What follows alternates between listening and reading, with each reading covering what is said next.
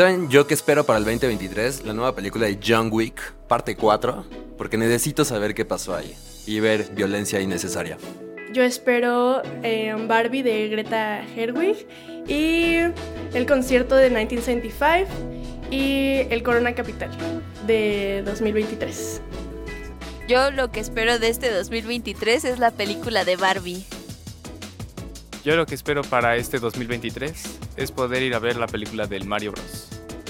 Yo lo que espero de este 2023 es la llegada del concierto de The Weeknd, el cual es un artista que creo que eh, todo el mundo debería de conocer porque tiene una propuesta muy muy interesante y es un show que totalmente vale la pena ver. Yo lo que espero de este 2023 es el ADC, ya que cuenta con un lineup muy chido de bass, lleno de puro bass y pues la escena bass está llegando a México y espero mucho este festival. Lo que yo espero del 2023 es eh, un videojuego que se llama The Legend of Zelda Tears of the Kingdom, porque es una secuela de Breath of the Wild y pues es un juego bastante especial para mí y que le hagan una secuela, no sé, me trae emocionado. Uno de los lanzamientos que más espero este 2023 es la película de Oppenheimer con el director Christopher Nolan. Eh, bueno, yo lo que espero este 2023 es la película de Spider-Man Across the Multiverse. Bueno, pues bienvenidos, muchísimo gusto. Qué bueno que ya estamos por aquí. Ya es 2023, un nuevo año, un nuevo capítulo de nuestro podcast. Y sobre todo queremos empezar agradeciendo a nuestro queridísimo Arturo Pedraza, que es el Gracias, productor Arturo. de este podcast, pero también a mis queridísimos invitados. Eh, que vienen de negro, yo no sé por qué, ¿por qué no podemos ponerle un poco más de color a este, a esta mesa? Fíjate que tú, tú eres, tú eres el color que ilumina esta mesa, Goye, pero además siento que Toño, y- Toño y yo nos caracterizamos de los temas que más nos gustan en esta ocasión. Toño trae su playera de Depeche Mode y yo traigo Claro, por supuesto. camisa de franela cuadros. Al rato explico por qué. Pero este, ¿A quién se parecerá? ¿Quién sabe? Pero bueno, ahí de, de varios temas, de varios temas. Bueno, déjenme por favor presentarlos porque probablemente hay nuevos eh, personas que nos están viendo. Ajá.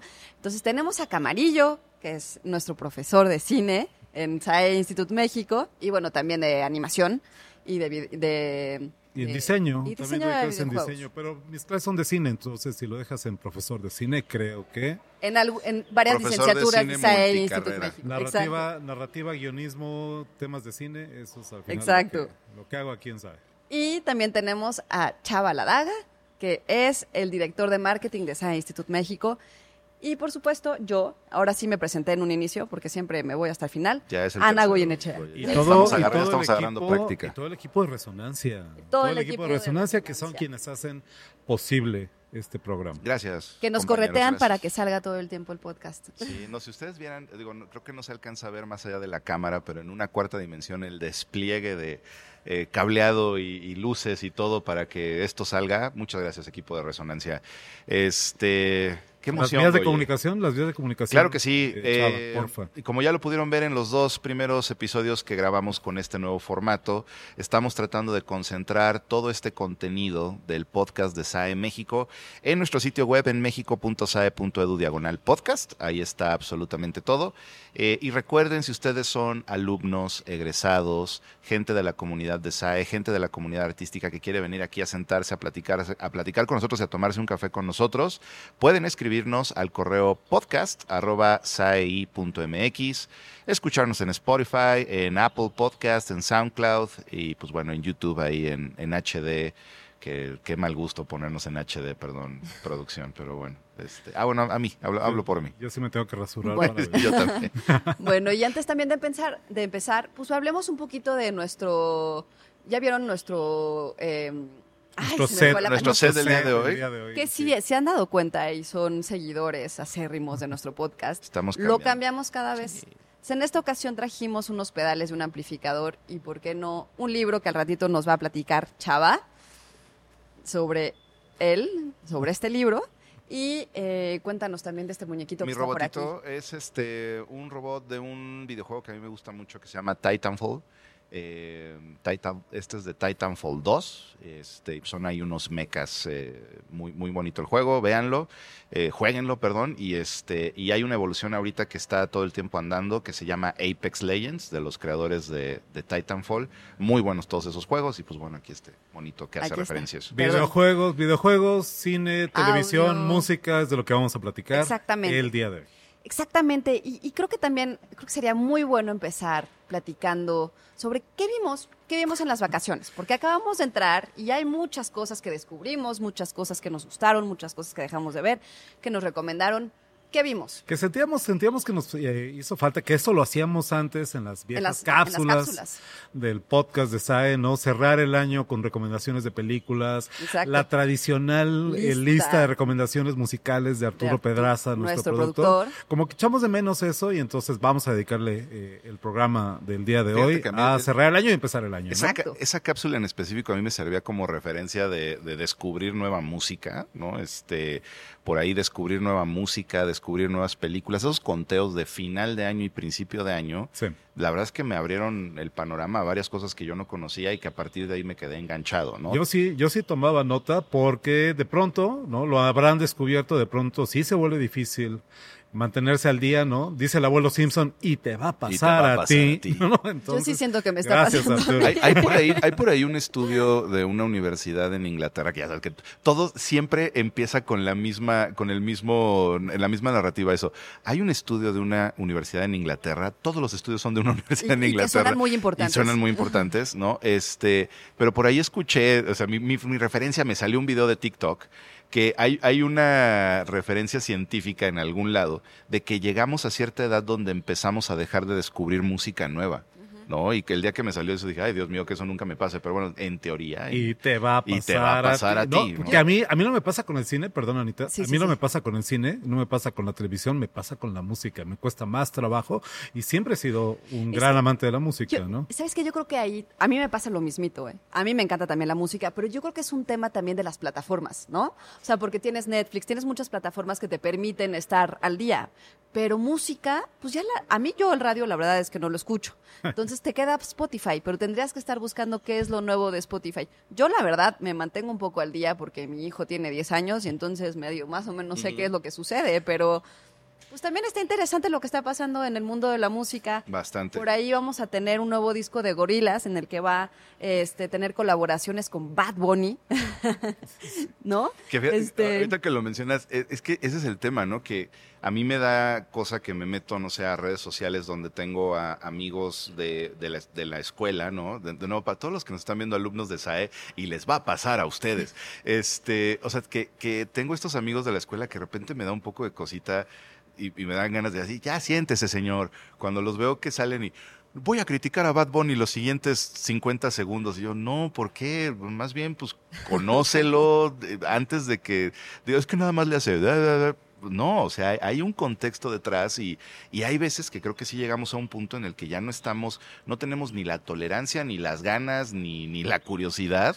Y eso es feo, ¿no? Entonces yo creo que aquí algo que tenemos que eh, apoyarnos entre toda la comunidad creativa de SAE es empujémonos a nunca dejar de descubrir ese tipo de cosas. A que ¿no? te pase a, ti. a que no te pase a ti. pero ya estamos chocheando. Sí, ¿eh? ya, ya, ya. A ver. ¿Qué viste? A ver, Pásenme mi bastón. ¿Qué viste? ¿Qué viste ahorita en las vacaciones? ¿Qué no vi?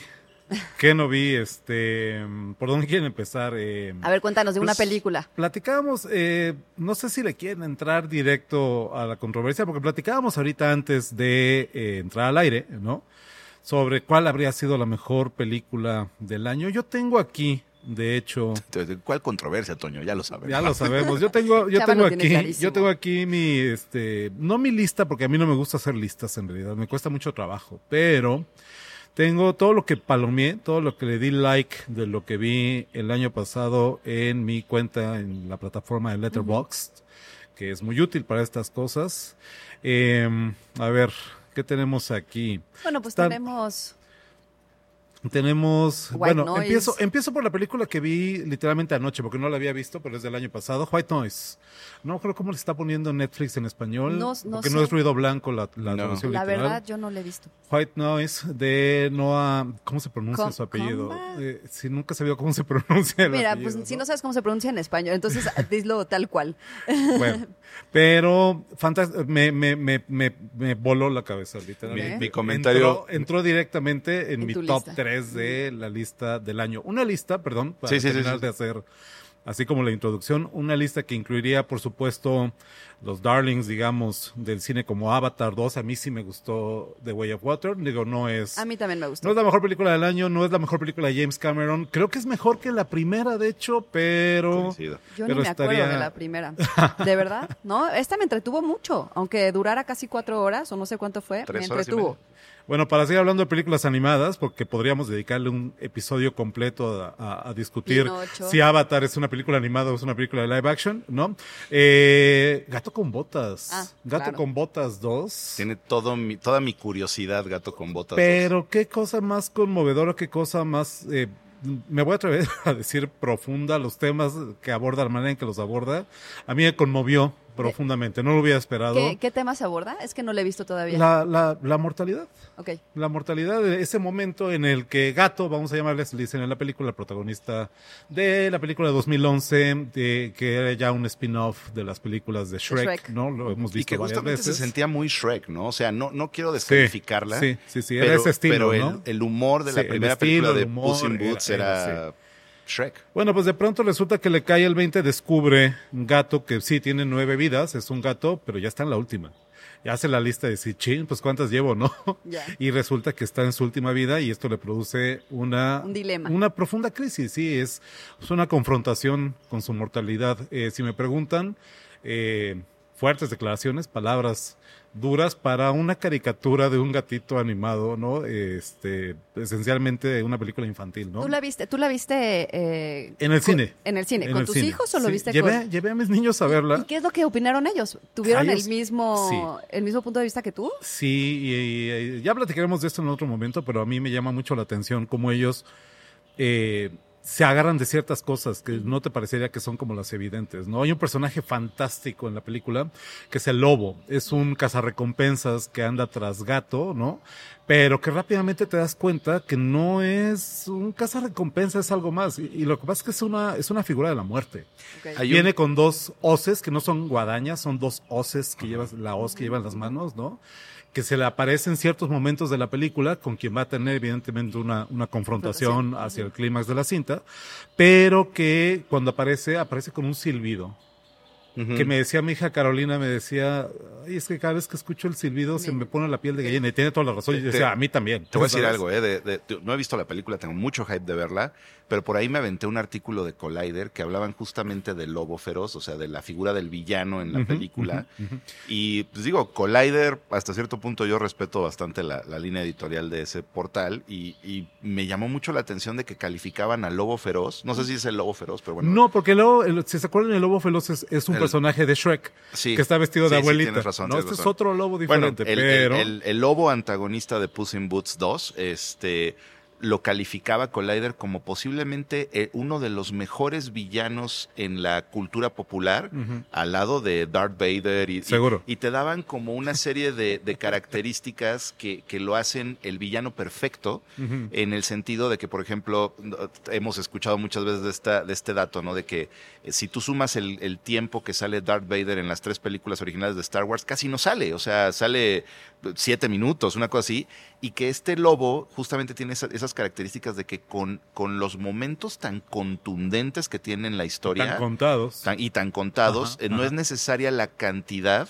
para que salgas de la película considerándolo un gran villano. Y sin embargo, como dijo, como dijo, bien dijo Carolina, mi hija, cuando estábamos viendo la película, el lobo no es el antagonista principal de la película. Me dice, pero no es el malo. Que me tampoco dice, era ¿no? Darth Vader, ¿no? Eso está, exactamente, eso está, eso está súper interesante. Eh, Sí. No quiero quemarla más, véanla si no la han visto.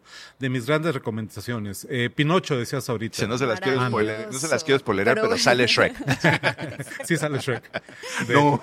sí, ¿Sí? sale Shrek. Ah. No, eh, es una imagen que aparece nada más de pronto. David ¿no? Se acabó, me voy de aquí.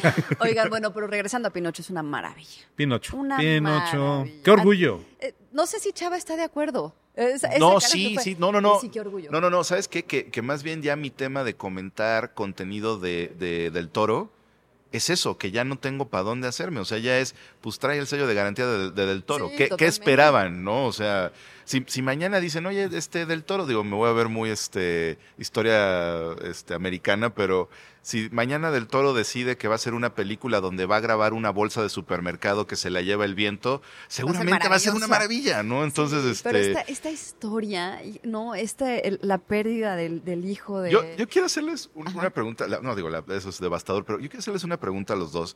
¿Qué tanto consideran que también mucho de lo que está el, el mundo, la industria valorando Pinocho de Guillermo del Toro tiene que ver con que se haya estrenado el mismo, al mismo tiempo, el mismo año, Pinocho de Disney, que pues es como, o sea, es, es- es ponernos, exhibir el- el- el- esas dos caras de la industria, ¿no? El valor artístico, eh, el, el, el- Autoral, el- una película mucho más autoral en el caso va- del Toro, ¿no? Claro, Ajá. el valor a tomar riesgos con tu guion, con tu historia, que verdaderamente quieres contar algo, a, y esto luego se puede derivar en otro programa, ¿no? A, a- a hacer una película basado en estadísticas, en analítica, en datos de, me voy a dar el balazo yo solo, en datos de marketing, que dice, ah, pues esto va a pegar, ¿no? O sea, te- todas las películas animadas de Walt Disney, de, de- de Walt Disney, de Disney, de los 80s y de los 90s, hay que convertirlas en live action y tenemos cierto ingreso, cierto revenue garantizado, ¿no? Claro. Y, y creo que eso es lo que pasa con Pinocho de Tom Hanks, ¿no? Este, y la comparas con la obra de Del Toro y están en dos universos diferentes, ¿no? diferentes. Pues yo creo que es como completamente válido, ¿no? Que hayan como es justamente estas dos justaposiciones, ¿no? De acuerdo, de O sea, acuerdo. eh, está increíble y creo que es un mercado muy diferente. Sí. Y la apreciación es muy diferente, ¿no? Entonces, a mí me pareció, yo la verdad es que no he visto la, la de Tom Hanks y, y, este, me, me- me pareció maravillosa la de Guillermo del Toro y, y yo creo que más que una, una que, nos parece que haya salido al mismo tiempo es, es eso, ahí está, está la elección, si quieres ver una buena película sobre Pinocho, está la de Guillermo del Toro con esta, este trabajo de arte. Y está la otra que probablemente los niños también vayan a disfrutar y no está mal. Y, ¿no? mira, y mira que a mí la original, la película, digamos, original de Disney, porque el cuento es mucho más antiguo, evidentemente, ¿no? Claro. El cuento de Carlo Collodi, pero la original de Disney me parece una joya. Yo amo eh, Pinocho de Sí. Disney, la animada, me parece una película perfecta, además, ¿no? Lo uso mucho en clase para cuestiones de narrativa, Con, su- ¿no? con sus evidentes momentos de cine de terror. Completamente, ¿no? Que los tiene, Sí. que los tiene la, la, la La versión, versión de Del de Toro, Tom ¿no? Hanks. La vi, de- de- la- de Del Toro, la vi también con, con mis niños y me decían, es que me da miedo Sí, esto que estoy viendo de partes. pronto, ¿no? Está, y, Sí. y eso lo hace muy bien. La, la- la- lo, lo podríamos platicar más adelante, pero en alguna ocasión que he tenido la oportunidad de platicar con Guillermo del Toro, en una entrevista que le hice para Cine Premier, eh, hablamos mucho sobre los cuentos de hadas, que es un tema importantísimo en mis clases de narrativa, quién sabe. Y eh, él decía eso, decía que importante es este darle crédito a los niños, ¿no? Entender que los niños son mucho más sofisticados, Y no es la palabra que usa. ¿no? Y no subestimarlos, son mucho más sofisticados de lo que les damos el crédito, aguantan mucho más de lo que Sí. podríamos pensar. Y como buen cuento de hadas que es eh, Pinocho, les está permitiendo, les está dando elementos la película a un niño y a los no tan niños, a nosotros también para confrontar una serie de cosas que no están fáciles, ¿no? La pérdida, decías ahorita. La, la, la Segunda Guerra Mundial, ¿no? El paso, O sea, el paso el del tiempo, ¿no? Cómo vas a ir dejando cosas Mussolini. atrás. Oh, Mussolini, ¿no? Sí, Cómo se burla de Mussolini. Es ¿no? maravillosa esa sátira. Sí, no, fantástica, conmovedora eh, película. Ahora, voy a meter una opinión controversial de lo que decías, Chava, y de la, la garantía de calidad del toro, porque también vimos este año eh, la serie de televisión eh, producida por Netflix del Gabinete de las Curiosidades de Guillermo del Toro, que a mí, la verdad, mucho que decir. a mí me, me, Pero- dece- me decepcionó, Sí, en realidad, me decepcionó a mí bastante. también. ¿no? Habían varios capítulos que. Es súper no hit me and miss, es muy, sí. este funciona, este no, ¿no? Así, Totalmente. muy irregular, muy, no, muy irregular. sí. Yo lo sentí como, como, o sea, más, es que siento que trae el sello de garantía de Guillermo del Toro, pero justamente con un estilo como de, o sea, si, si, si mañana anunciaran que Guillermo del Toro va a producir La Risa en Vacaciones 16, ¿qué te esperas? La risa en vacaciones, ¿no? Este, con, un con un tema ahí de, de, de- de guion y de narrativa muy bueno, ¿no? Este, entonces yo la verdad lo que creo es que esa producción le tiraba a eso, a hacer una serie de episodios diversos, a ver... Es una antología. A, a ver, ¿no? a, a ver, a es ver- una antología. a ver qué miedo toco contigo, a ver qué miedo toco contigo, y, y puede ser que no te toquen todos a ti, ¿no? Pero del todo- y- no, no, no me gustó la dirección de varias de ellas, ¿eh? La verdad es que no, no me atraparon en lo absoluto. Entiendo esta parte de que probablemente a algunos nos tocaron más Ajá. unos capítulos, pero hasta unos, no sé, Camarillo, ¿tú qué opinas? Pero me parecían chafas. O sea, Eh, hay ¿no? uno, hay uno, hay dos, un par que me parecen eh, olvidables, ¿no? Sí. o sea, no están mal, no están bien.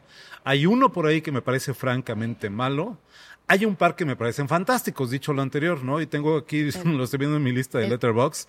El último episodio de la temporada, The Murmuring, dirigido por Jennifer Kent. ¿Cuál es? ¿El de una los joya, el pájaros? de los pájaros. Sí, es fantástico. sí, es- estaría entre mis películas favoritas del año. Es si la quieren ver como, como película. Jennifer Kent es la directora de, para mí, probablemente la mejor película de terror de lo que ha aparecido en el siglo XXI, que es The Babadook.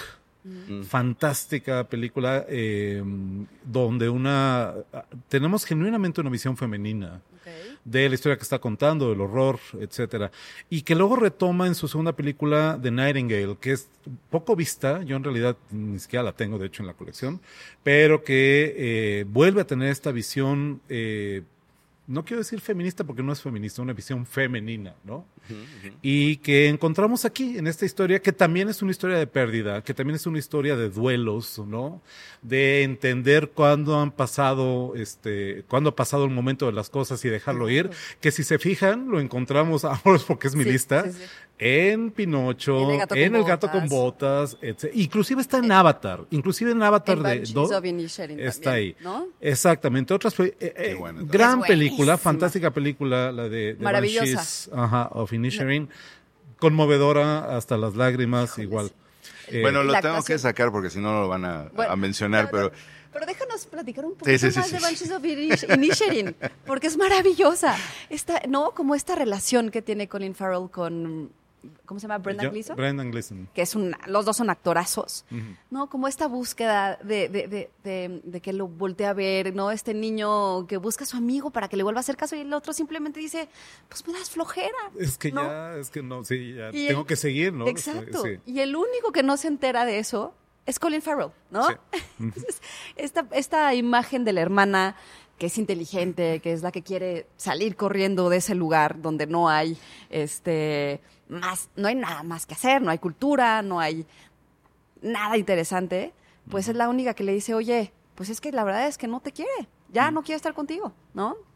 Entonces esta parte como muy oscura, como muy, muy profunda, muy dolorosa, pero también tienes... Y que deriva en tragedia. Y que en deriva una en genuina, tragedia. en una pero, auténtica luego- tragedia. pero tienes muchos destellos de risa, ¿no? De, de comedia, que son maravillosos. Que me parece más eso es un logro porque toda la estética alrededor, los colores, la iluminación, todo, para mí, lleva todo hacia la tragedia y entonces esos momentos de comedia son los que me parecen un logro bien, bien, bien, bien bueno, ¿no? ¿Qué ibas a decir, chava? Eh, bueno, primero antes de meterme con lo que evidentemente es la mejor película de la década, este Avatar 2. O- A ver, eh, yo soy un escéptico este, de muchos años de Avatar, ¿no? A mí me pegó, tengo muchos amigos diseñadores gráficos que a lo largo de la última década, década y media, me han hablado de, de, de- de este estigma que hay alrededor del diseño artístico de Avatar, ¿no? De, de que cuando un despacho de diseño, unos diseñadores tienen un proyecto donde tienen todo el presupuesto del mundo. Literal. Y tienen, Literalmente. y, y tienen este, un- una misión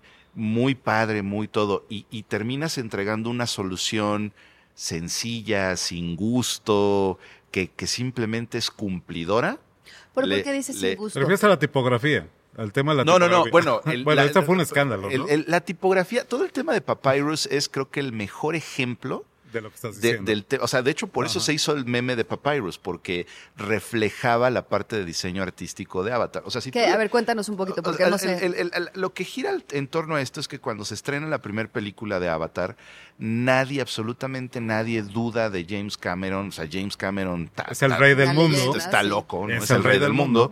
Es garantía, pero, o sea, obviamente, desde mi punto de vista, siempre que, que tenemos un estreno de este tamaño de James Cameron, lo que James Cameron esos, es de esos directores que siento que cada vez que estrena algo, lleva a la industria a un nuevo límite, ¿no? O sea, como que vuelve a subir a la industria, vuelve a marcar Sí. otro estándar, Sí. pasan otros 10 años, presenta otra película y vuelve a jalar a la, a la industria hacia arriba, ¿no? Que está Eh, bien. Que está súper bien, sí. El tema con, con Avatar, la, la original, en, en el círculo de, de- de los diseñadores, de los artistas gráficos, es que responde a un diseño sumamente, eh, ¿cómo decirlo? Eh, como común, sencillo, o sea, el diseño de los personajes era genérico, el diseño, o sea, y, y de hecho hay por ahí este, eh, eh, muchas eh, como controversias al respecto de que el diseño industrial de las naves, de la tecnología futurista de Avatar, es lo que salva el diseño artístico de la película. Y dicen, bueno, es que todos esos diseñadores artísticos, toda esa gente que diseñó las naves, las armas, la tecnología de Avatar, es el equipo de, de James Cameron que viene desde Aliens.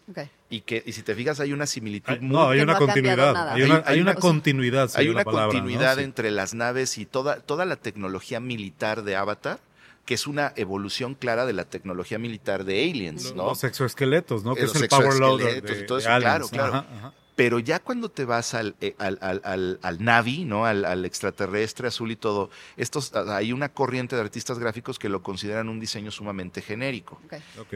Y como dos o tres años después empieza la, la- la- el meme o, o el, el tema de Papyrus, ¿no? Que si tú agarras una hoja de Word o de PowerPoint y escribes la palabra avatar, este, y, le, y las, las sombreas y cambias la fuente de Arial, háganlo en sus Words en sus PowerPoints, pones avatar, sombreas la palabra y le pones que cambie la fuente de Times New Roman, de Arial o de la que tengas a Papyrus, es el logotipo de Avatar. Ya, o sea que no le echaron ganas. Exacto. Entonces, Básicamente. Ahora, yo, yo siento, yo siento que en el caso de la primera película, es mi opinión personal, había claramente un cálculo. Creo que era un cálculo de parte de Cameron, eh, sobre todo lo que más han criticado de la película, que es la historia, que, que también es un lugar común ya decirlo, danza con lobos en el espacio, Pocahontas en el espacio, ¿no? Eh, creo que era un cálculo. Estoy apostándole tanto a este prodigio tecnológico, a las cosas que tengo que desarrollar para lograrlo, lo que voy a llevar a la pantalla, que no puedo complicar de más la historia. Mientras más sencilla sea la historia, funcionaría mejor. ¿no? Este es un principio de la narrativa y es algo que yo veo en clase aquí. Eh, personajes complejos en historias sencillas. Es lo que, es lo que buscamos, ¿no? Claro. No al revés. Historias eh, rebuscadas y complicadas y personajes simples. Claro, claro. Entonces, eh, creo que aquí era un, un cálculo de, de, este, de, de Cameron, de parte de Cameron, que al final no termina de pagar, ¿no? Que sí es la pata coja de la primera película. Yo siento que en la segunda hace un gran esfuerzo por compensarlo, ¿no? Por corregirlo. Y aunque sigue siendo una historia simple, porque es una historia simple y es una historia que nos han contado mil veces, y así es como funciona, eh, también eh, el hecho de tener ya más de un solo protagonista, tenemos varias líneas de acción, ¿no? Tenemos varios mundo. personajes, mucho más, inclusive el que sería nominalmente el villano de la película, Lang, eh, es un personaje con muchos más matices, con mucha más, mucho más desarrollo. Creo que ya hay un, claramente un avance en términos en comparados con la términos de- primera película. A mí, ¿no? digo, la verdad es que no, no, recuerdo bien la primera película, por eso me pasa con, con muchas películas, tengo una muy mala memoria. Pero sí me encantó y, y- y la fui a ver en 4DX, o sea, sí era como algo que tenía que ir haciendo, este, me comía las palomitas y me salían volando y de repente así como que el viento atrás de mí. Pero bueno, es una experiencia para ese tipo de películas. Pero me encantó el mundo acuático.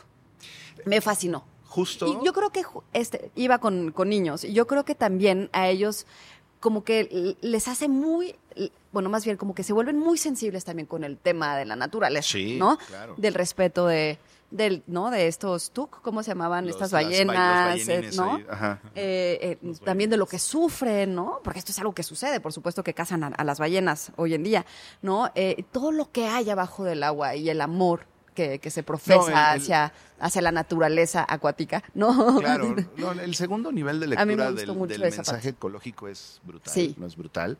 Y, y justo creo que just- el, el- el haber diseñado una segunda tribu, un- una tribu acuática, son parte de estas compensaciones que Sí. trata de hacer Cameron de, híjole, sí, a lo mejor sí estuvo La muy, gen- muy sí. genérico. Pues no regarla, pero coincido. O sea, tenía muchos compromisos con Avatar 1 de llevar una tecnología nueva, de establecer estándares de ahora las historias se van a contar así. Diez años después esos estándares que, que- que marcó con Avatar funcionaron. Pues bueno, ahora los va a aprovechar él mismo y creo que los capitaliza muy bien. En cierta medida, porque lo que estaba buscando también Cameron con la primera Avatar era una nueva, una definitiva era del, Del cine, cine en 3D, 3D, ¿no? no y que no volvió a ocurrir, ¿no? Y ese es motivo de otra discusión. Bueno, y creo que también es importante que Chava nos comparta, porque ya más o menos les dijimos, Camarillo y yo, cuáles, son nos- nos- cuáles fueron nuestras películas favoritas este año. Eh, Llevo, llevo dos días Chava- diciendo, métanlo en la escaleta, métanlo en la escaleta. ¿Saben qué? No, que por supuesto que es muy buena. Sí. ver, la mejor película, la mejor película del año 2022 de acuerdo con Salvador Ladaga. Pa- híjole. No, no quieres decir a dónde me pueden escribir. mi correo Por si no personal. están de acuerdo con Mi él. correo personal es, no, a ver, yo la verdad ah, tengo en un lugar muy especial eh, a Everything Everywhere All, All at Once.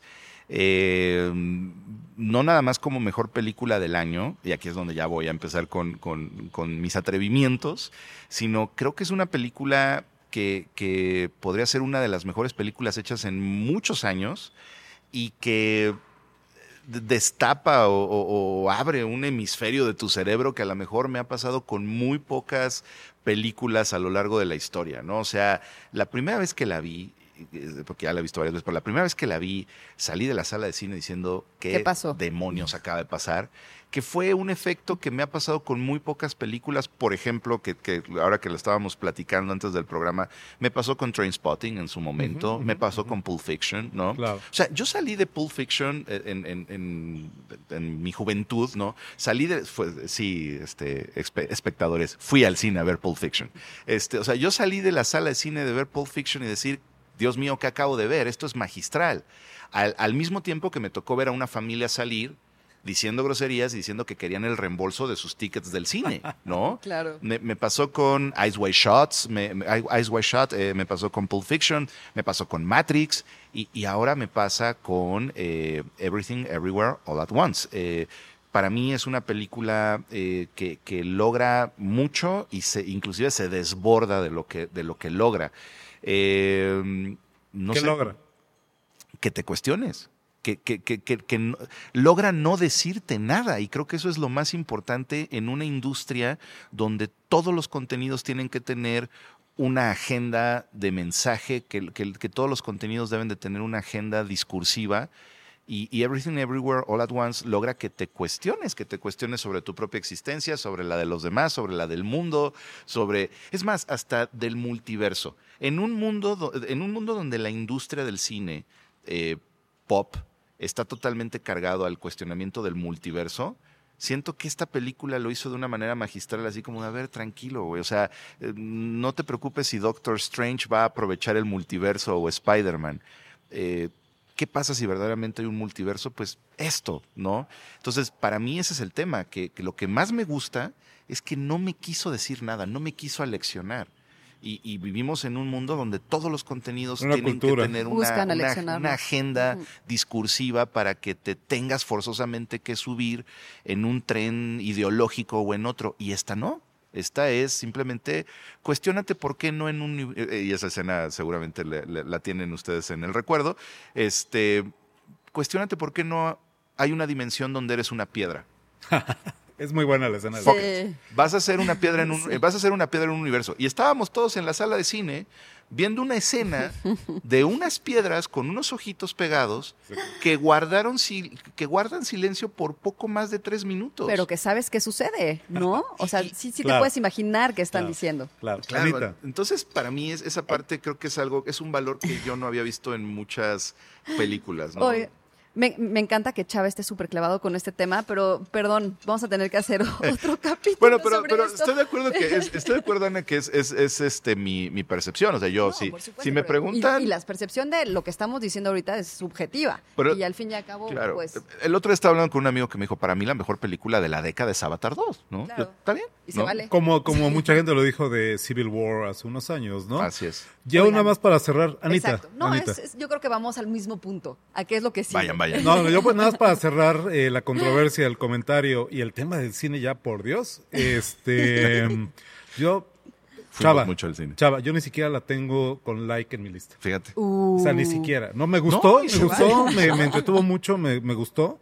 Eh, no termino de entender la fascinación de la película. Y no que no cache los temas. Creo que siguen el mismo continuo. La película trata sobre decisiones no tomadas, sobre cargar con la responsabilidad de, de lo que sí no decidiste, sanadas. ¿no? Relaciones no sanadas. Sí. O sea, al final hay algo en el ambiente, o había, o está todavía hay algo en el año 2022, ¿no? Que regresa una y otra vez. Yo la comparo con White Noise de, aquí lo tengo ya para poderlo leer bien, Noah Baumbach, creo que se pronuncia, no estoy seguro, ¿no? Eh, que me parece muy superior la película. Creo que efectivamente eh, Everything Everywhere All at Once es un ejemplo de una narrativa complicada que no compleja. Me parece infinitamente más compleja White Noise, que echa mano del recurso de la comedia, porque White Noise es una comedia de ciencia ficción, ¿no? Que la comedia bien hecha es mordaz, es incisiva, es sumamente precisa, ¿no? Y donde se ve que eh, Everything es esencialmente melodramática, que el melodrama no es un problema ni mucho menos, no, pero es esencialmente lo que busca es esa respuesta emocional. Creo que White Noise va mucho, mucho, mucho más allá, ¿no? Bueno, pues esa es una de nuestras listas de, de películas que nos encantaron. Si ustedes tienen más, perdón, Camarillo, te estoy interrumpiendo. No, pues iba a decir, a ver, algunas que les recomiendo desde aquí. De lo mejor que viene el año, Mantícora, de Carlos Bermud. Se va a estrenar próximamente. La vi en Mórbido, fue de las películas que vi en Mórbido, una película devastadora. Eh, lo voy a decir para que tengan eh, cuidado si quieren a la hora de verla. La historia de un pedófilo. La historia de un pedófilo Qué difícil ver algo así. ¿no? muy difícil de ver, brutal película, ¿no? Me gusta mucho To the Bone, la última película de Luca Guadagnita, tampoco sé cómo se pronuncia, Luca Guadagnino, Ruido no lo yo sé. no, no he visto ruido, pero también se me antoja. Eh, sí, no, muy buena. No, me gustó, pero hasta ahí. Huesera. Huesera la vi en Mórbido también, de Michelle Garza Cervera, tal vez la mejor película de terror mexicana que he visto en mucho tiempo. Eh, eh, la de Bowie, ¿no? Moonage Daydream, fantástico documental. Eh, la de Cronenberg, Crímenes del Futuro. Es un poco más de lo mismo con Cronenberg, pero hacía rato que no nos lo entregaba. Eh, y mis favoritas en el género de horror el año pasado, Bodies, Bodies, Bodies y X de Ty West. X sería, si me preguntan, mi película favorita del año, aunque soy consciente de que no es la mejor, ni de lejos. Bueno, pues ahí la lista de Camarillo, de Chava, la mía, este, probablemente les, les eh, agregaremos al- algunas más por si tienen curiosidad y si ustedes también nos quieren decir cuáles fueron las suyas, adelante. Pues sigamos también un poquito con lo de qué vimos en la tele, ¿no? ¿Qué vimos? ¿Cuáles fueron las series eh, que nos llamaron la atención? ¿Cuáles fueron los videojuegos que también este, jugamos? Que seguramente Chava estuvo ahí dándole en estas vacaciones y los conciertos que se vienen. Entonces, pues básicamente yo creo que no bueno, no podemos dejar de lado a Wednesday, ¿no? Pues sí, yo, yo espero que Sí, Netflix, yo espero que Netflix tampoco la deje de lado, porque, bueno, ya anunciaron segunda temporada. Sí, ya anunciaron. Este, yo en lo personal, y lo comentábamos antes de empezar a, a grabar, no me convenció. Eh, entiendo por qué se ha vuelto un fenómeno pop entre Mm. los más jóvenes, ¿no? Pero a mí en lo especia- en, en específico, creo que a, a- a- a mi edad, pues tengo a Cristina Ricci en, En un pedestal. en un pedestal y como crush de la infancia. Este, y, y- y- esto, pues, digo, no puedes, no puedes ocupar ese lugar, ¿no? Este, estaba platicando con un amigo de esto y decía, es que, por ejemplo, a mí no me gusta, hablando de música, a mí no me gusta Muse. Y digo, ¿cómo que no te gusta Muse? No me gusta Muse. Que viene, por cierto. Que ¿eh? viene, por cierto. No me gusta Muse porque ese lugar en mi corazón ya se lo di a Radiohead y ya se lo di este, a Queen, ¿no? Entonces, este, pues ya, perdón, a mí no me gusta Muse, aunque no, no, no descalifico su calidad. Me pasa lo mismo con esto, ¿no? O sea, pues no descalifico el fenómeno pop que es este Wednesday, eh, que, que pueden ser muchas otras series de este año que, que no pueden sustituir ese lugar en mi corazón, ¿no? Claro, como 1899 que estábamos platicando. ¿Qué onda- qué onda con A mí me llama la 1899, atención que me Sí. dijiste que la cancelaron. Sí, ya ¿no? está cancelada. A mí me, me pareció brutal Dark. Me encantó. Me costó trabajo entender, o sea, Es porque el libro es complicada, Ajá. pero la música es maravillosa, el set es maravilloso, No, las actuaciones son Y increíbles. de nuevo, sí. Y, Sí. y, y justo en 1899 no he pasado del tercer capítulo, ¿no? O sea, como que me ha costado y, de, trabajo. y de nuevo, si quieres una exploración del multiverso, Sí. chava, mucho más elaborada, co- construida sobre inclusive cuestiones históricas, si tú quieres, ahí estaba Dark, ¿no? Sí. Que Pero... también, que también me gusta mucho. Pero, pero o sea, ¿la estás comparando con Everything? Everywhere? No, no, no, no, no, no, no, no, creo no. que no. Pero bueno, por ahí. regresando, tenemos- pero regresando a 1899, creo que le bajaron dos rayitas a la Ya. complejidad, ¿no? Sí es mucho más accesible. Trataron de hacer dark para las masas, ¿no? Eh, ¿Sabes lo que no sí. me gustó y no entendí? O sea, no logro entender como la cantidad de idiomas en una misma serie. A Me mí- confunde mucho. A mí me parece brillante. Me ¿Sí? parece, pues lo que pasa es que Somos europeos. si quieres hablar, si quieres hablar, si quieres hablar de, de diversidad, de genuina diversidad, no, no, no diversidad de agenda, no metida con calzador, pues aquí tienes un, un grupo de gentes que naturalmente tendrían estas distancias y estas barreras, empezando por el idioma, ¿no? Y que se ven obligadas a convivir en una situación límite, ¿no? Ahorita que hablabas de estas agendas forzadas, eh, woke Kanda Forever. Wakanda, por ahí, que ni siquiera estaba, bueno, Oye. no sé si estaría en la lista de alguien. En fin. Y que, bueno, aquí veo en la lista Copenhague. Yo no, no sé mucho de eso. Copenhagen Cowboy. No, ah, Copenhagen Cowboy. Copenhagen Cowboy. Eh, curiosamente, a mí me da la impresión de que Netflix la tiene enterrada, ¿no? En este, eh, yo cuando se estrenó dije, ¡eh, ya estrenaron! Es la nueva serie de uno de mis cineastas contemporáneos favoritos, que es Nicholas Winding Refn, danés, la serie es danés. Es el director de películas como Drive, con Ryan Gosling, Uf. que es fantástica película. Es Amigazo de Hideo Kojima. Amigazo de Hideo Kojima, sí, de hecho Ya, sale en la serie, de hecho sale en la serie. Sale Kojima en el último capítulo de la serie. Es el director de, de Neon Demon, que es una de mis películas favoritas también de la década pasada. Y que ya había probado suerte en televisión en una serie original de Amazon Prime que se llama Too Old to Die Young, que me costó mucho trabajo, es bien es bien pesada, no es complicada, es pesada. La serie tiene ref un, un estilo, tiene un ritmo particular, moroso, le podrías llamar, lento, pues, ¿no? Este, pesado, ¿no? Y eso lo encontramos aquí. No puedo decir que me fascina, no puedo decir que Pero sea lo que más me gusta de. Refn, Hay pero disfruté mucho verla y en términos, en términos de la factura, la fotografía, eh, mucho habla Refn de que él es daltónico y entonces eso lo obliga a treparle al color y al contraste y a estos juegos de color entre colores eh, muy contrastantes en el, en el, en la pantalla, eso es muy disfrutable, ¿no? Entonces la recomiendo por, ahora sí que por gusto. Ahí está. Eh, una más, una recomendación más. que No sé yo- yo ustedes también- series, porque yo veo pocas series en realidad. Pues Estas mira, fueron yo- las que yo vi miércoles. Yo la verdad este, es que estuve viendo ¿no? The White Lotus, pero eh, salió el año pasado y la verdad Muy me está divirtiendo muchísimo. Mira, yo te diría eh, White Lotus, Severance, eh, que creo- creo que Severance es es de buena. 2021, pero tenemos por ahí ya el rumor de que sale segunda temporada 2023. Yo la verdad estoy un poquito escéptico, creo que si sí va a salir temporada 2 de Severance va a ser hacia noviembre, diciembre de este año. Y ojalá que sí, porque para mí es el, es el Lost de esta generación. White Lotus también muy buena. Muy y pues ahora sí que discúlpenme, pero para mí eh, 2022 en series se llama de una sola forma y es Andor.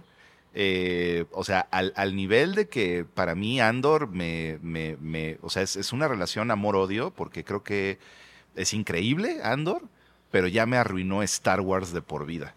Porque ahora voy a todo contenido que salga de Star Wars lo voy a estar midiendo contra medir. Andor, ¿no? Entonces, pues yo sí la recomiendo muchísimo. Andor, ahí está, este, y, y pues nada, véanla. He visto, Véanla y...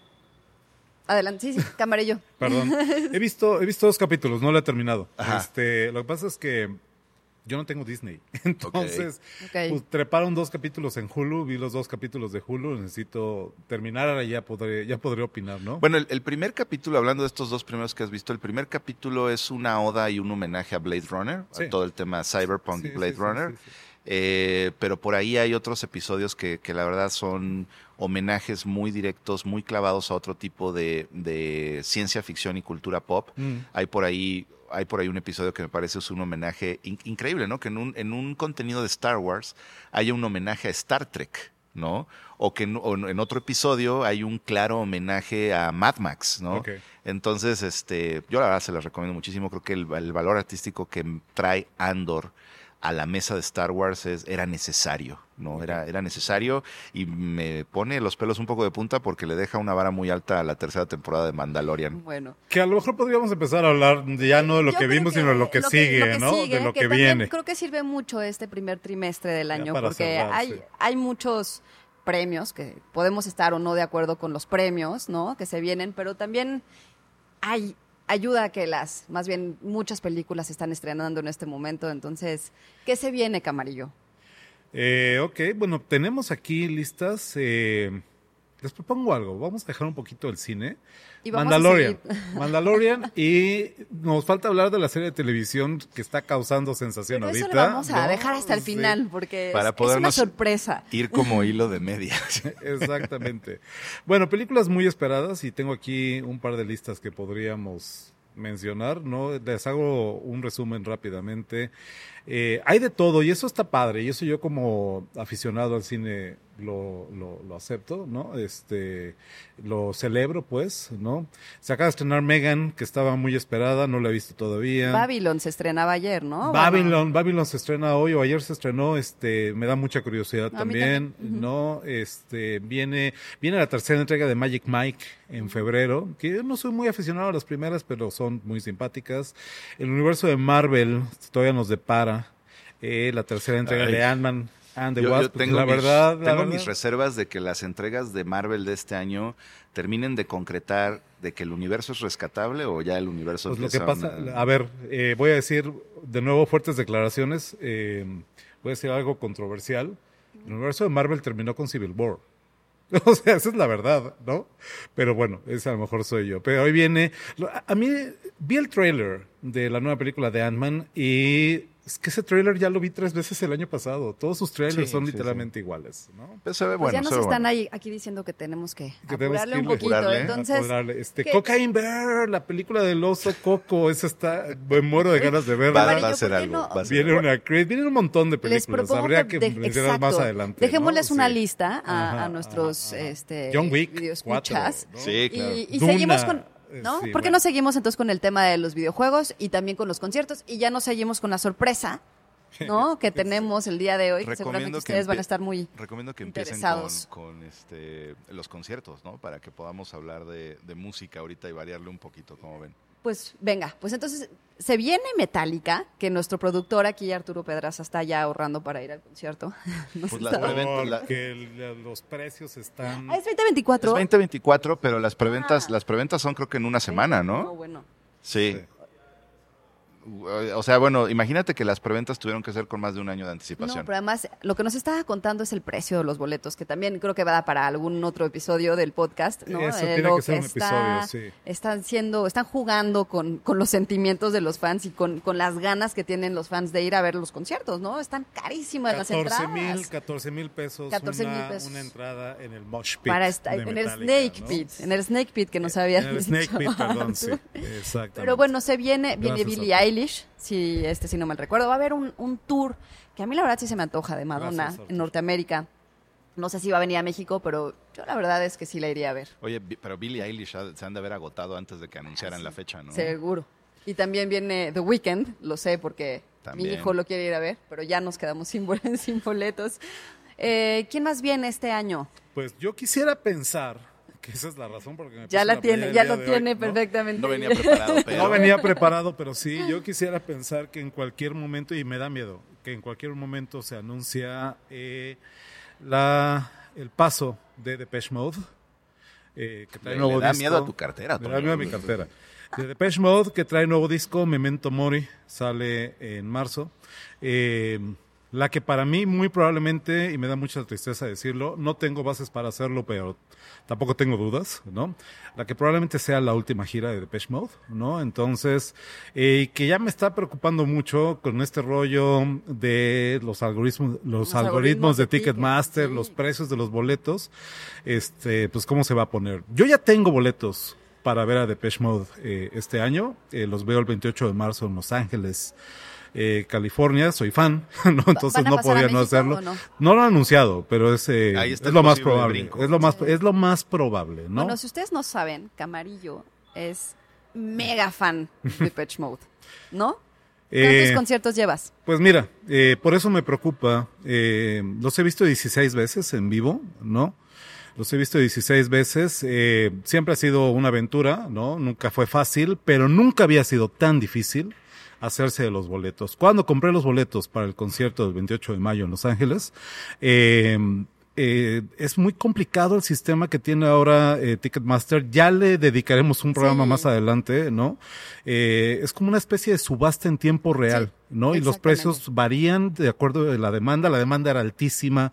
Los Ángeles es una de las ciudades más, este, es uno de los eh, Destinos de conciertos. No, no, no deja. Para Depeche Mode es uno de sus puntos Ah, más fuertes. ¿no? Entonces, eh, me costó, llevaba yo 15 minutos picando el botón que te va ofreciendo el sistema de Ticketmaster este, una serie de opciones dentro del rango de precio que le das, eran los más baratos, literalmente, ¿no? Y ya yo 15 minutos picando, que te salen las opciones eh, y en lo que picas una te sale un, un, un letrero que dice, no, ya te la ganó alguien más, ¿no? Parece, Y es que- eBay en esteroides, No, y literalmente. que en ese momento ¿no? te estás muriendo de miedo de, chin, ya me lo Yo ganó juraba, alguien", yo ¿no? juraba O que sea, ya no los veía cuando de pronto agarré unos boletos horribles hasta arriba Pero- y esos son los que voy a ver, ¿no? Pero, Pero, es, que es, es- es como, o sea, la, la experiencia de compra de boletos no era agradable antes de este algoritmo. O sea, siento que fue como meterle esteroides a una mala. O sea, ¿cómo hacemos una mala experiencia todavía más mala? Sí. pues mira, te lo voy a, te lo voy a poner de esta Y manera. que además pagó mucho más. Te lo voy a poner de esta manera. Y más cara, sí. La primera vez que vi a Depeche Mode, cuando vinieron eh, con el Devotional Tour en diciembre de 1993 a la Ciudad de México, estuve formado 28 horas para comprar los boletos. Pasé la noche en la taquilla de Ticketmaster del Auditorio Nacional y fue mucho más fácil y menos estresante que, Que esto. Sí, la totalmente verdad. de acuerdo. ¿no? Entonces, No, a ver y- cómo se pone, a ver y- cómo y se Toño, pone, porque... Toño, teníamos el tiempo. O sea, yo todavía me acuerdo que la primera Sí. vez que vino Pearl Jam a México y me pasó Sí. lo mismo. O sea, de dedicarle tres semanas de mi vida a comprar los boletos. Sí, a- claro. No, no, o sea. eh, pero bueno, el, el- el- yo me preocupa mucho que empiece a ser como un parteaguas de decisión de a qué eventos vamos a ir. Así, oye, Sí. viene, viene Billie Eilish. Ah, qué bueno. Viene The Weeknd. Qué bueno. Viene tal vez un artista no tan mainstream, pero los boletos no están en Ticketmaster. Mejor vamos a ese. Claro. No, si ahorita, si ahorita anuncia concierto Claro. Cure, yo no sé si diría, bueno, va, vamos a Cure, quién sabe, ¿no? Y me encanta. Eh, bueno, Cure, esto ¿no? tal vez no, nunca vaya a pasar, pero acaba de anunciar The Cure, los boletos están en Boletia. Órale, va. pero, sea, Exacto. me animo, pero, pero no creo. ¿no? Pues esa es mi gran expectativa en el tema de la música este año y también mi gran temor, porque yo creo que va a ser muy difícil conseguir boletos cuando eventualmente Depeche Mode anuncie eh, fechas, eh, pues, probablemente En en, el. Foro Sol en la Ciudad de México. Pues ¿no? cuéntenos ustedes también a quién quieren ver este año, ¿no? O sea, hay muchos artistas que, que vienen. Yo creo que después de la pandemia hubo una explosión también y, y- y creo que todos estamos ávidos de, de volver a ver a nuestros artistas eh, en vivo. Yo, bueno, la verdad es que los que me gustan ya no, ya no tocan en vivo, pero... Yo fíjate pero que bueno. estoy justo en ese momento en el que digo, híjole, eh, Red Hot Chili Peppers también los he visto como unas nueve veces y me encantaría poderlos ver ahorita en Sí, esta etapa que están viviendo antes de que también alguno de ellos empiece con ya problema de espalda, ¿verdad? Pues eh, sí, pues, o sea, en el caso de Depeche Mode se nos murió Andrew. Fletcher el año Estoy- pasado, sí, ¿no? sí. Yo por eso digo que es el último, el último estirón. ¿no? Sí. Para la Pues también viene Gorilas. A mí yo me muero de ganas de ir a verlos. Yo creo que va a estar muy padre. Y, Viene disco de gorilas, Sí, ¿no? y viene disco de Gorilas también. Con Bad Bunny. Eh, con Bad Bunny, exacto. Y con Tame Impala. También con, Impala. varios, con varios. Oye, y, y perdón, ahorita algo que se me olvidó, este, que también pasó ahorita en diciembre en las vacaciones, Foo Fighters anunció fechas para 2023 Ok. eh, y va a estar pues bien interesante ver cómo manejan el tema de, no sé si se vayan a quedar con algo como tan tan, tan, no quiero decir sencillo, pero algo como tan evidente como que sea el hijo de Taylor el que sea el baterista. No lo sé, yo creo que más bien va a ser Está muy como un- fácil, ¿no? Está muy fácil, yo creo que más bien va a ser como un roster de bateristas invitados haciendo homenaje a Taylor obviamente durante todo 2023, pero creo que fue como algo muy bowly, por así decirlo, que hayan anunciado fechas con esto tan Mm. reciente, ¿no? Entonces, pues bueno, también está ahí Ustedes, Bueno, Fighters. ustedes van a decir que no, ustedes van a decir que no quiero soltar el tema de Depeche Mode, pero eso nos da pie para un último tema que me encantaría que habíamos platicado, Sí, aquí en la escaleta y que justo quisiéramos lo que yo iba a decir. mencionar Sí, rápidamente. justo ¿no? lo que yo iba a decir es, por supuesto que nosotros conocemos perfectamente Depeche Mode, los que nos ven y los que nos escuchan seguramente lo conocen, pero ahora más. ¿Y por qué? ¿Por qué conocen más a Depeche Mode en este Nos- nos momento? ¿Por qué un corte. será? Por eso. Pues hacemos un corte rápidamente Nos vamos y a un regresamos. corte y les decimos por qué se conoce ahora más a Depeche Mode. ¿Se han preguntado qué sería lo más amenazador del mundo que nos muestra The Last of Us? HBO lo sabe muy bien. The Last of Us es un juego de acción y aventura desarrollado por el estudio Naughty Dog y publicado por Sony Computer Entertainment en junio del 2013. En él, el jugador debe defenderse de una especie de zombie que ha sido infectado por una mutación del Cordyceps, un género de hongos ascomicetos que incluye alrededor de 600 especies, la mayoría de las cuales son endoparasitoides y que atacan a los insectos y otros artrópodos. En el capítulo inicial de la serie, un epidemiólogo declara en un programa de entrevistas que no teme a los virus ni a las bacterias, sino a los hongos que podrían crear miles de millones de marionetas, cuyas mentes estarían fijas en un único objetivo, propagar la infección hasta el último ser humano. Pero la serie cambia las esporas que aparecen en el juego por redes de Cordyceps, y es que si bien esas esporas contribuyen mucho a la atmósfera inquietante del videojuego, las máscaras de gas que Joel y Ellie deben utilizar para evitar contagiarse no funcionarían en el programa, pues ocultarían sus rostros. Y, como escribe Nicole Carpenter en Polygon, esto no es The Mandalorian. Bueno, pues ya estamos de regreso del corte. eh, y bueno, yo nada más voy a dejar aquí en la mesa Never Let Me Down Again. Bueno, eh, a mí me dijeron que se iba a hablar en este programa de The Last of Us y, y dije, bueno, me voy a me voy a aventar por, por el tobogán yo solo porque soy muy fan de la, de la, de la franquicia, ¿no? De este videojuego y justo pues acaba de conmocionarse el mundo eh, con, con una colaboración que hay de utilizar la canción de Depeche Mode como canción de despedida del episodio 1 de la primera temporada de The Last of Us, serie de televisión basada en el videojuego. Eh, hay por ahí inclusive este la expectativa de que suceda el mismo fenómeno que pasó con esta canción del año pasado De, ay, ¿cómo se llama? De Strange- Stranger, Stranger Things, Things. de la última temporada de Stranger Things con esta artista que se me fue el nombre Hijo, a mí ahorita. también se me fue. Este, seguramente alguien de ustedes se va a acordar. Este- Estaba en la, espera, estaba aquí en la escaleta. Bueno, que, que el- la- la- esta, esta Con Kate Bush. con Kate Bush, Kate Bush. Veterana. Iba a decir Kate Clinton, dije, era, era un No, Kate Bush. Kate Bush. Este, con Kate Bush, que, que tuvo mayor éxito, tuvo mayores ingresos ahora en el 2022, porque su canción se utiliza para finalizar un episodio de una serie en Netflix, que lo que tuvo de ingresos y, y de fama y de popularidad cuando la sacó en los 80s, ¿no? Eso me parece increíble. Y lo mismo está pasando, bueno, no lo mismo, sino está pasando algo similar con, con esta canción de Depeche Mode. con- con- ustedes Never saben. Let Me Down Never Again. Let Me Down Again.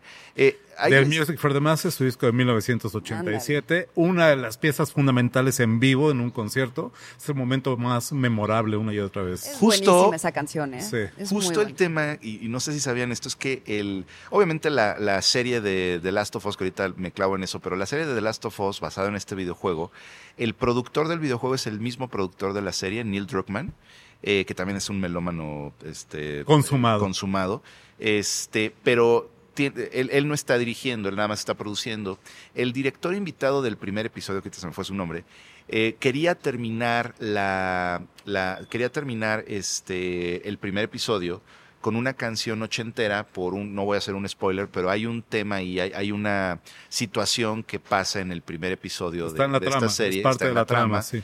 que, que el, el- el que tú dif- diferencies entre una canción, entre una, entre una canción de la década de los 60, de los 70 o de los 80, te dice algo. Es importante ¿no? para la historia. Es, es importante para la historia. Y justo para terminar el primer episodio de, de esta serie, eh, la, la escena final, digamos, el fade out del primer episodio, es una canción ochentera, o bueno, esta, es, el director necesitaba terminar con una canción ochentera, y comenta en una entrevista que es a la ley en Wired, que este, este señor, eh, su esposa, es- dice, yo considero a mi esposa una biblioteca de música de los ochentas. Entonces, cuando él dijo, yo necesito terminar el episodio con una canción que, que sí sea ochentera, pero que no sea un ícono, que no, que no sea Take, Take That otra vez, este, que no sea eh, One, o sea, eh, este, eh, eh, tuve que recurrir a mi esposa para decirle, necesito un sonido, y no sé si estén de acuerdo Como con esta, no, no, ¿no? no, no, sé si estén de acuerdo con esta definición, necesito un sonido que en cuanto la gente escuche que está empezando esa canción, todo mundo sepa automáticamente y diga, yo he escuchado esa canción antes, yo sé que es de los ochentas, aunque tal vez no me sepa la letra de memoria. Y en ese momento su esposa le dijo, esta. Y pues se, Wow. fueron, se fueron con esa canción, ¿no? Entonces creo que le da el mod perfecto al término del primer capítulo, que a mí en lo personal, como fan de la serie, pues me hicieron fan, me hicieron fan service una hora con 25 minutos que dura el primer episodio, increíble, ¿eh? Bueno, yo tengo muchas preguntas porque ni he jugado el videojuego, ni he visto la serie. Ok. Entonces, yo quiero que me cuenten qué es lo que hace tan especial esta serie. A ver, eh, The Last of Us es un videojuego del año 2013. Estábamos en, en el final de vida de la consola PlayStation 3. Y este estudio que se llama Naughty Dog, que es un estudio de los que son propiedad de, Sony, de PlayStation, venía de una racha de hacer videojuegos muy buenos de aventura tipo Indiana Jones, de una serie que se llama Uncharted. Y, y son muy famosos esos videojuegos por la narrativa que tienen, que, que verdaderamente sientes que estás viendo una película de Indiana Jones. A mí lo que me pasó la primera vez que jugué esos videojuegos fue que dije, estos videojuegos son todo lo que yo esperaba que fueran videojuegos o películas de ese tipo de, de Tomb Raider, pero no Tomb Raider el videojuego, sino de este saqueador de, de- de tumbas y de tesoros, ¿no? Y los videojuegos eran muy buenos y tenían una narrativa brutal. Llegaron a un punto, por ahí de 2010, donde marcan el estándar de la industria y todo el mundo dice, a ver, el mejor estudio que está haciendo los juegos con la mejor narrativa interactiva, Naughty Dog con Uncharted. ¿Qué pasaría si les quitamos el tema de aventura tipo Indiana Jones y les damos un tema diferente, un tema más este maduro, ¿no? Y estaba justo el boom de The Walking Dead en el 2010 y entonces dicen, a ver, les vamos a dar, no, no permiso, sino les vamos a autorizar el proyecto de un videojuego de zombies. eh, pero con la misma mecánica y con la misma narrativa y con la misma profundidad que hicieron Uncharted, ¿no? De hecho, el motor gráfico es el mismo y pues la filosofía detrás del juego a mí es algo que me apasiona muchísimo. De hecho, me traje el libro de, del diseño Al fin artístico. lo va a poder enseñar, Ya, chava. este es el libro que traje el día de hoy. Es un Eh, libro que les sorpresa. recomiendo mucho de, de la editorial Dark Horse, Dark Horse eh, Books, que bueno, también hacen cómics. Eh, Ahí se los paso al rato para que le saquen unas eh, tomas, ¿no? Pero, eh, lo- ¿por qué me gustó este libro y por qué me parece una, una- un muy buen ejemplar para los fans de The Last of Us? Porque sí, Joel, el personaje principal interpretado ahora en la serie por Pedro Pascal, Ellie, la... ¿Buena elección? Yo creo que sí, este, ahorita voy para allá, pero creo que para mí en lo, en lo personal, uno de los personajes principales de este videojuego, de esta franquicia, es el mundo. O sea, es Joel, es Ellie, pero también el mundo que está sucediendo alrededor de ti, donde los zombies tienen un papel secundario. Y creo que ayer lo platicábamos, ¿no? Oye, pero pues pasó, pasó The Last, eh, pasó The Walking Dead. Pero en The Walking Dead los zombies tienen un papel que en lo personal creo que es un papel primario. Y en The Last of Us no, en The Last of Us es, es un papel secundario. Eh, y te lo digo porque ahorita en, en el primer episodio de la serie no se alcanza a ver que, que hay toda una división de categorías y hasta de clanes en los infectados. Es el primer capítulo Eh, apenas. de acuerdo, estamos de acuerdo. A- a- para allá Sí. vamos, ¿no? Este, y entonces, eh, eh, creo que la diferencia sustancial de esta historia de zombies contra todas las demás historias de zombies es que en esta historia, Goye, no es un virus, es un hongo.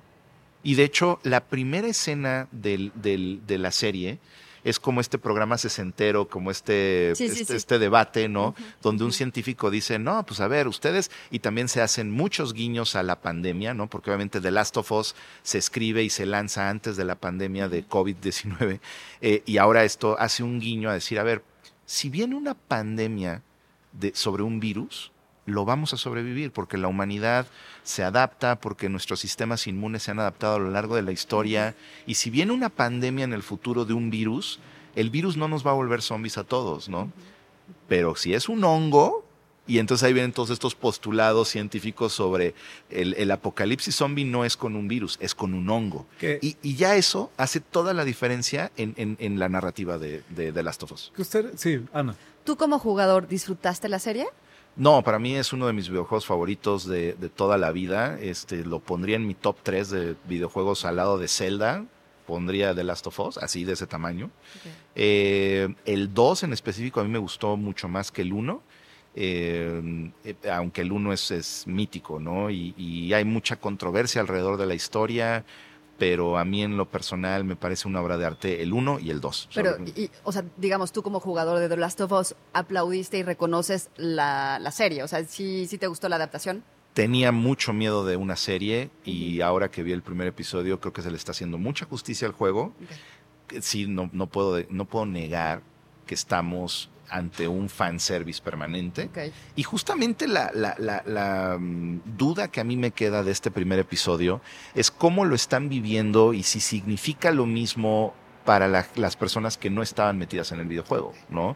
Porque creo que para los que estamos metidos en el videojuego está increíble. Ya les contaré entonces yo. Y platicábamos y platicamos y con esto cierro el comentario. Bueno, cierro el programa, de hecho. Sí, se nos acabó. Pero ya platicábamos fuera del aire también que yo iba a jugarle un poquito al abogado del diablo, ¿no? O al Contreras otra vez, ¿no? Porque ya lo he dicho aquí antes, yo no soy gamer, ¿no? Yo nunca he jugado The Last of Us, soy consciente de su importancia, estoy completamente de acuerdo con todo lo que dice Chava. Pero eh, yo viendo el episodio eh, piloto, que le llamaríamos el primer episodio de esta primera temporada de la adaptación televisiva, eh, no veo mayor diferencia con un The Walking Dead. O sea, esta historia yo ya la vi, ¿no? Me gusta mucho el tema. Este pequeño detalle, esta variación de no es un virus, es un hongo. Ustedes han visto estas imágenes terribles de este hongo que es el Cordyceps. No. Que es un hongo que le pega a los insectos, a las A hormigas. las hormigas. No, de hecho está basado en Es eso, eso. está basado en eso. está a las basado en eso. orugas, Y es, ¿no? y es- Que- y es Ah, aterrador, hormigas es aterrador. Cómo to- toma el control del animalito, del insecto, lo lleva a un lugar donde pueda propagarse, se convierte en una especie de zombie, ¿no? Pues no son zombies los de Last of Us, son, ya no es el muerto viviente de George Romero, son más bien como los infectados, que son los nuevos zombies de hace ya varios años, ¿no? Pero hasta ahí, o sea, fuera de que está muy bien hecha, me encanta eh, Pedro Pascal, ¿no? Hay imágenes memorables. Para mí es The Walking Dead, ¿no? Yo estoy en el punto de a ver qué más, ¿no? Sí, Bueno, ¿Qué pues ya- sigue? Porque si no, no sé. Ya, ya nos están Sí, no, no, presionando no. aquí los, los- A mí lo que más me gustó, a mí lo que más me gustó del episodio fue cerrar con Never Let Me Down Again de Depeche Mode, la verdad. Y nada más andaba esperando a ver en qué momento salía el Baby Yoda. Porque Pedro Pascal Es cuidando difícil, niños, es, ¿no? es Este, difícil. Ya es también es un poquito un meme, ¿no? Es difícil, es difícil desprender la imagen de Pedro Pascal con el peso de Mandalorian, de estar cuidando niños, ¿no? Y pues lo pones en otra serie a cuidar a una niña, ¿no? Entonces es difícil. Bueno, pues ya lo dejamos aquí. Me- la verdad es que fue una plática increíble, creo que da para más. No, ya haremos para otro capítulo más, si, ¿no? les, si les parece de The Last of Us. Sí, creo claro. que vale la pena. Creo que vale la pena. Y, y creo que también fue un episodio, un capítulo muy, muy divertido de, de este podcast porque Que pues, abre, hay- abre la mesa, ¿no? Abre la mesa la para los que siguen. Para el año. Y también yo creo que va a haber mucha controversia, porque probablemente la gente no le va a gustar las, las cosas que, las listas que dimos, pero también creo que es una retroalimentación para que nos digan qué más viene y qué se les antoja ver. Yo nada más también quería agregar que este el, en febrero SAE cumple, ¿cuántos años cumple? 12 años. 12 Estamos años. por cumplir nuestro doceavo aniversario. Eh, primisa del podcast. Este, no puedo decir más porque si no este, me desaparecen. Pero de por adelantado les decimos que el 13 y 14 de febrero serán las actividades del doceavo aniversario acá en SAE Institute México, pues a celebrar todos. Ya, les lo- daremos Ya lo platicaremos. Y yo no me quiero despedir sin leer rápidamente, de veras rápidamente, la tradicional lista de la mejor música del año. Por de acuerdo con nuestro productor Arturo Pedraza. Domi and JD Beck con su álbum Not Tight nos dice los singles eh, Cracker, eh, Cracker perdón, Island y New Gold de Gorillaz que cuentan con la participación del bajista Thundercat, famoso músico, y Kevin Parker de, de, de Tame Impala. Los veteranos del, bueno, veteranos decimos ahorita, relativamente veteranos del progresivo Porcupine Tree con su muy esperado nuevo álbum eh, Closure Continuation. Para los metaleros Cult of Luna, banda de post-metal con The Long Road North. Y por último Ibaraki, proyecto de black metal del frontband de Trivium, eh, Matt eh, Heffy, que es el álbum Rashomon. ¿no? Bueno, y pues- su concierto favorito del año, Porcupine efectivamente Porcupine Tree en la Ciudad de México finalmente. Iba a terminar con decir, traten de conseguir boletos para cualquiera de estos. Exacto. Bueno, pues muchas gracias. Ahora Gracias sí, ahí lo tienen, tienen la lista. Muchas gracias a nuestros productores. Bueno, a nuestro productor Artur Pedraza y a todo el Todo equipo de producción. A. Camarillo, Chava, bienvenidos. Qué bueno tenerlos aquí de nuevo. Y nos vemos la Nos próxima. vemos la próxima semana. la y próxima- yo, la digo, próxima sesión, la próxima- el sesión, próximo programa. Me encantaría que pudiera ser todas las semanas, pero no. Dijiste, nos vemos la próxima semana y ve a los productores. Así, no, bueno. Y bueno, yo soy Ana Goinechea y hasta la próxima. Gracias.